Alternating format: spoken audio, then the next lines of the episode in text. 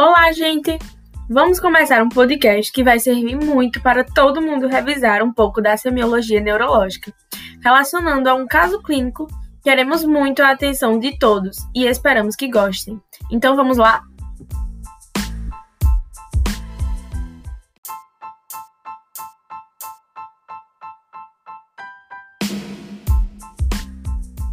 O nosso paciente de hoje tem 48 anos, é do sexo masculino e veio com um quadro de exantema, prurido, febre, artralgia resolutiva com sintomático em 72 horas.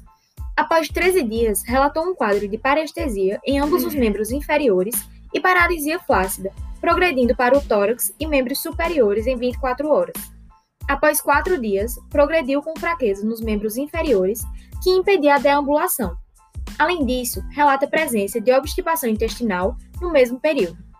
Ao exame neurológico, ele estava consciente e orientado no tempo e no espaço, com pupilas isocóricas e fotorreagentes, motilidade ocular extrínseca preservada e demais pares cranianos sem alteração.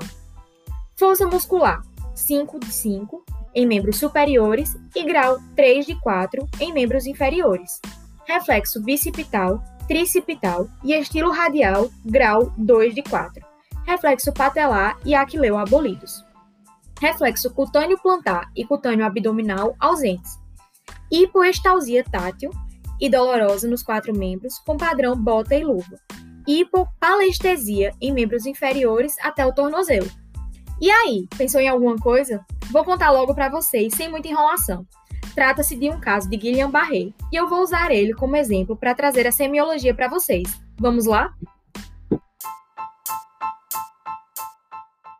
Bem, vamos começar a análise da motricidade a partir da realização da inspeção, palpação, percussão, movimentação passiva e balanço passivo das articulações para avaliar o tônus muscular.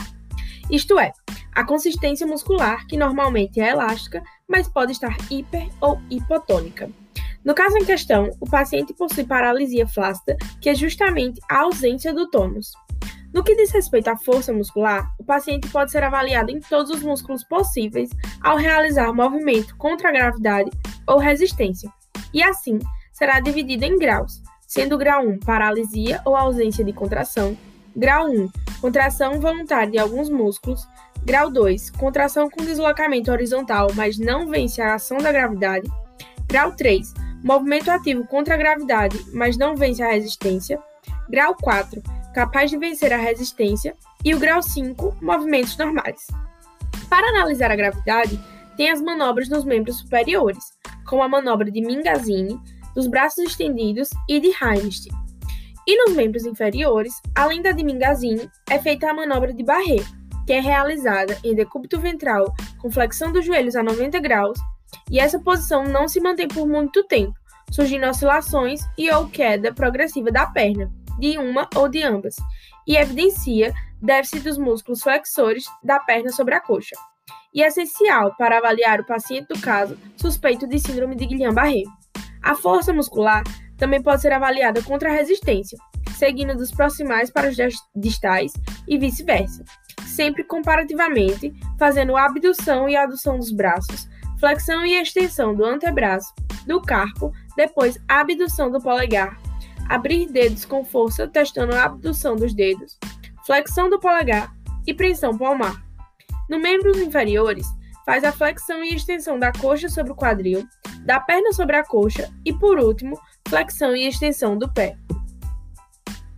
Quanto à coordenação motora, podemos realizar algumas provas para avaliá-la, começando pela prova indicador nariz no qual o paciente, sentado ou em pé, com o membro superior estendido lateralmente, toca a ponta do nariz com o indicador, inicialmente de olhos abertos e depois fechados, por repetidas vezes, podendo ser também dedo, nariz, dedo do examinador. Contudo, quando o alvo não é alcançado com precisão, chamamos de dismetria, podendo ser hiper ou hipometria. A continuação dessa análise nós vemos no segundo episódio. Fica com a gente!